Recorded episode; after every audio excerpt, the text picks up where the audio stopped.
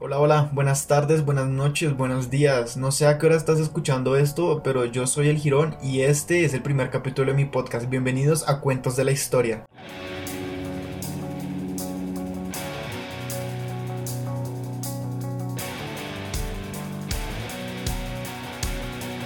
Qué emoción, qué emoción, qué emoción. De verdad, no me imaginaba que hoy iba a estar grabando el primer capítulo de mi podcast. ¿Cómo están? Bienvenidos. Yo soy El Girón. Esto es Cuentos de la Historia, un podcast que tiene la intención de entretenerlos, de contarles ciertas anécdotas que han ocurrido a través del tiempo que resultan ser muy interesantes. El día de hoy, 31 de octubre, que espero que se esté publicando esto, les vengo a hablar sobre el Halloween, sobre sus inicios, dónde apareció, cuál fue su primer registro y qué tenemos el día de hoy. A hoy en día, a la actualidad, qué fiesta es y qué representaba para nosotros. Así que adelante.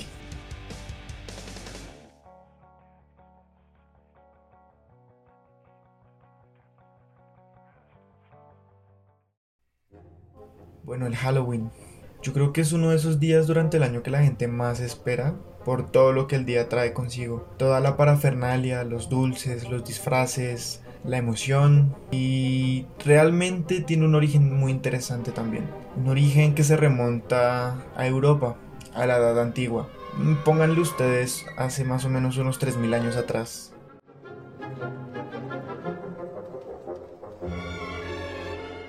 Bueno, pues resulta que el Halloween tiene un origen anglosajón, celta. Para ponerlos muy rápido en contexto, son estas tribus que llegaron por allá al sur de la Gran Bretaña y hoy conocemos como el Reino Unido. Esta gente lo que celebraba era un festival que se llama el Semein, festival que celebraba el fin de las cosechas, el comienzo del año nuevo celta y también coincidía con el solsticio de otoño. Esta gente lo que hacía en la noche del 31 de octubre era hacer fogatas enormes, hacer fiestas gigantes donde ellos creían que pues los muertos podían volver a caminar en el mundo de los vivos. De aquí es de donde nace la tradición de utilizar máscaras y disfrazarse. Ellos pensaban que utilizando esto les servía como protección para ahuyentar a los espíritus malignos, ya que no siempre todos los espíritus que vienen a la tierra eran buenos. El Semeín se celebra el 31 de octubre, vísperas del Día de Todos los Santos, que es una fiesta muy importante en el mundo cristiano. Más adelante les voy a contar por qué estas dos están tan cerca, siendo también en parte tan diferentes. Como pasa mucho en la historia, los romanos al conquistar otros pueblos adoptan sus creencias y sus tradiciones y las adaptan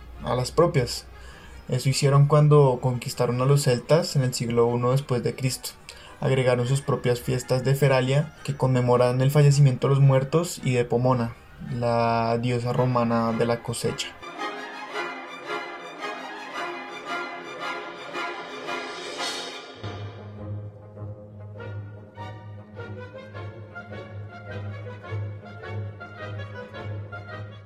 De la fiesta original y del nombre original nosotros ya no tenemos nada, porque nosotros ya tenemos una celebración completamente diferente, una celebración que se transformó en el momento en el que llegó a este continente.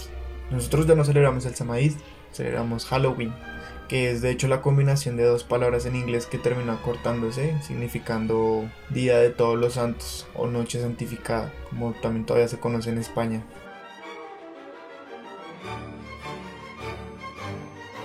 Avanzando un poco más en el tiempo, podemos ya ubicarnos en el siglo XIX, 1840, empieza una gran migración de irlandeses a Estados Unidos y Canadá.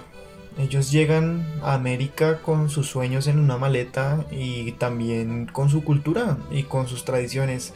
No crean que esto del sueño americano es nuevo, esto es viejísimo. Durante mucho tiempo se han visto a estos dos lugares como la oportunidad de empezar de cero. Entonces llegan estos irlandeses con sus costumbres, ellos llegan aquí, ellos son los que le meten a los gringos el cuento de tallar eh, las calabazas por un cuento que ellos tienen que se llama Jack o Lantern, que es una abreviación. Es un cuento muy interesante donde un irlandés borracho y malo engaña al diablo dos veces, pero gracias a que lo engaña dos veces, pues ni al cielo ni al infierno por malo. Entonces termina vagando en el mundo, únicamente con unas pajas encendidas que le lanza el diablo y él las toma y agradece porque las utiliza como linternas metiéndolas en un nabo. Antes no era una calabaza, era un nabo.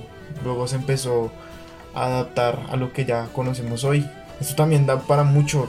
Y aquí también se podría dar como la inspiración para Sleepy Hollow, para el cuento gringo, donde hay un jinete sin cabeza, pero que al final carga en su mano una calabaza con una cara tallada y dentro encendida en llamas. Las llamas del infierno, que son las que afirman aparecían en el cuento.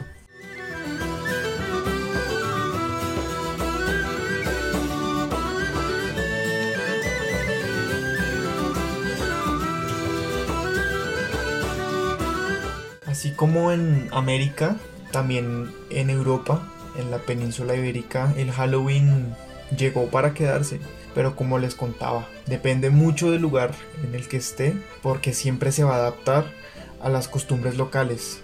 Siempre se va a tener como base el festival Samaí, la tradición de las calabazas, el dulce truco y el misticismo. Pero por ejemplo en Asturias, en Galicia, ellos tienen sus tradiciones que sí, claro, tienen como base esto de lo que venimos hablando, pero las han adaptado como suyas. Es una costumbre muy habitual, por lo menos en pueblos madrileños, tocar una campanilla durante esa noche hasta la madrugada. En muchas ocasiones también la gente se vestía de negro, iban a los cementerios con luces para, pues, según ellos, guiar a los muertos hacia sus tumbas. Es toda una tradición. De hecho, un autor, Gustavo Adolfo Baker, eh, narra en su cuento de terror El Monte de las Ánimas una de estas tradiciones que se celebra en Castilla y León, que es una procesión muy famosa que se llama el Ritual de las Ánimas, donde muchas personas cantan toda la noche, se toman de las manos, hacen una hoguera gigante. Claramente en 1862 que salió este cuento se consideraba una vaina extraña, satánica, lo que le quieran decir. Ahora entendemos que simplemente es una tradición que por mucho tiempo se adaptó de lo que era la original. Ellos la volvieron suya y le dieron una identidad propia. Así como en México con el Día de los Muertos y así como en otros países y regiones del mundo que han tomado el Halloween para convertirlo en suyo con sus propias tradiciones y sus cosas natales.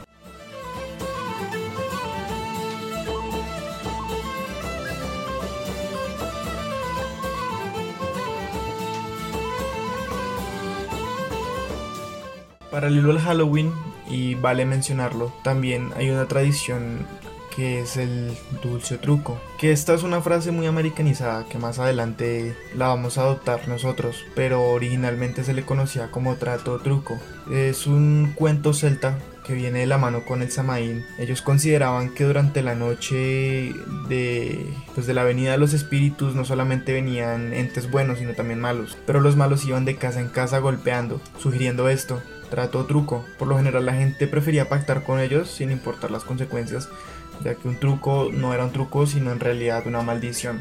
Ellos preferían cualquier cosa menos que se les quemara su casa, que muriera su ganado, que tuvieran pestes. Realmente tenía una connotación muy negativa, pero con el tiempo se fue adaptando a lo que conocemos hoy. Yo creo que la mayoría podemos hacernos esa imagen mental de ver una escena gringa donde los niños van disfrazados a un suburbio y si no les dan dulces, pues la travesura es llenar de huevos y crema de afeitar el patio de sus vecinos. Esa es la adaptación que se hace del cuento celta al dulce truco que nosotros tenemos en este momento, que acá en Colombia tiene su cantico especial que en este momento estoy tratando de recordar que es Tricky Tricky Halloween, que dulces para mí. Que incluso recuerdo que muchas veces eh, mi mamá y familiares y personas decían que, eso tenía un doble sentido, que no lo tiene, claramente. Pero sí es importante que lo mencionáramos, ya que estas dos tradiciones vienen de la mano, desde sus inicios anglosajones hasta donde vamos en este momento de la historia. Ya teniendo esto claro, creo que ahora sí podemos continuar con Estados Unidos y el siglo XX y qué pasó con el Halloween ahí, porque eso fue una explosión total.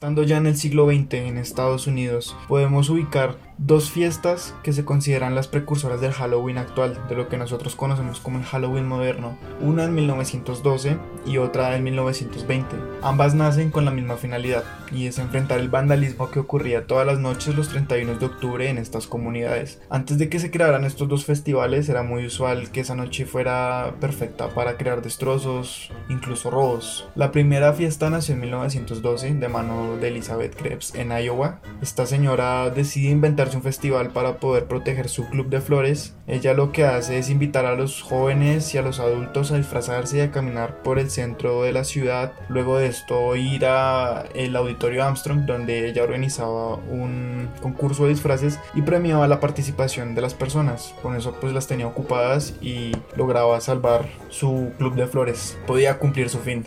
Al principio la gente no la tomaba muy en serio. Tiempo después incluso la misma Cámara de Comercio de Iowa empezó a invertir y comenzaron a aparecer carros alegóricos, bandas de marcha, se convirtió en todo un evento. Incluso anualmente se coronaba una reina.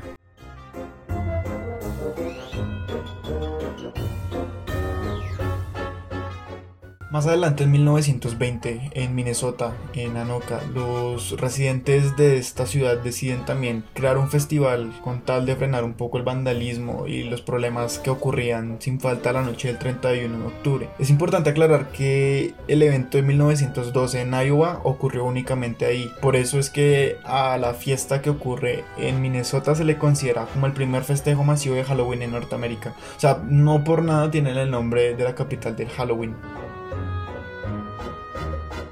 Ya de ahí en adelante esto se convierte en un boom comercial. Ya aparecen las películas de, de, Halloween, conocemos a Michael Myers, ya sabemos que octubre es el mes de los estrenos más grandes de terror, que aparecen los comerciales donde nos invitan a comprar cosas que únicamente venden durante este mes o que tienen un motivo de este mes. Aquí en Colombia, por ejemplo, como la paleta de Drácula, que es muy deliciosa, pero solamente la venden en esta época, en octubre. Empezamos a ver cómo la comida, cómo las personas, cómo los ambientes, cómo todo se comienza a convertir como a este fanatismo, a, esta alegría. Yo creo que ya desde el primer día de octubre, de octubre 1, empezamos a pensar en nuestro disfraz, en qué vamos a hacer en la fiesta de Halloween. Ya es una tradición del mundo que está demasiado arraigada y que no vamos a eliminar jamás. Simplemente va a seguir evolucionando y evolucionando. Me da mucha curiosidad pensar por ahí unas 5 generaciones adelante qué habrán hecho con esta fiesta, en qué la habrán convertido. Buena o mala, satánica o religiosa, sigue siendo parte de nuestra identidad como planeta y me parece que es fabulosa. Nos permite por una noche convertirnos en lo que queramos. Bueno, estamos en en el siglo XXI, en el 2021 ya cualquiera puede ser lo que quiera.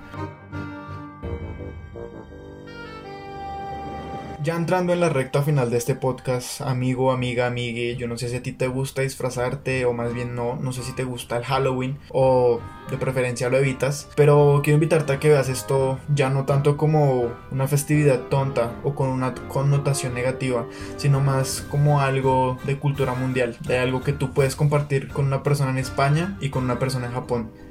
Así que dale una oportunidad y si no lo has hecho, disfrázate. Quiero darles las gracias por llegar hasta el final de este podcast. Quiero agradecerles por llegar al final de este episodio. Es muy importante para mí si llegaron aquí lo escucharon. Pero que por favor me apoyen en, en este proyecto que va a continuar. Voy a seguir grabando cosas. Voy a seguir publicándolas. La idea es que Cuentos de la Historia se vuelva algo recurrente para mí, también para ustedes, que se vuelva mi audiencia vamos a hablar de muchos temas. Voy a ser muy abierto en la opinión de las personas y en lo que quieran escuchar. Así que si esto les gusta, espero que lo apoyen, que lo puedan compartir, que se lo enseñen a las personas que conozcan, a las que no también. Esto es importante para mí, espero que también lo sea para ti. Gracias.